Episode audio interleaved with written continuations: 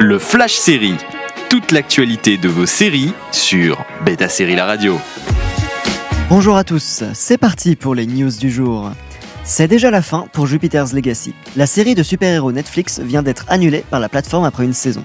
Après des critiques mitigées par le public et la presse, il semble que les performances de la série ne soient pas à la hauteur pour lui offrir une suite. Mark Millar, l'auteur du comic book, a cependant bien d'autres projets avec Netflix et assure qu'un spin-off intitulé Super Crooks est déjà sur les rails.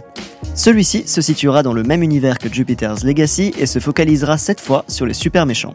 Millar ouvre même la porte à un retour ultérieur pour la série, même si tous les acteurs ont été libérés de leur contrat.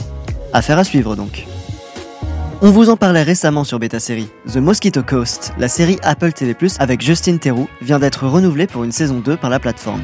La nouvelle vient après la mise en ligne du septième et dernier épisode de la série. Dans cette histoire mêlant thriller et drame familial, Justin Theroux joue un inventeur marginal qui décide de fuir au Mexique avec sa famille alors qu'ils sont pourchassés par le gouvernement américain. Envie de réécouter ces news? Direction le site de Beta Série pour retrouver le podcast également disponible sur vos plateformes d'écoute habituelles toute l'actualité de vos séries sur Beta Série La Radio.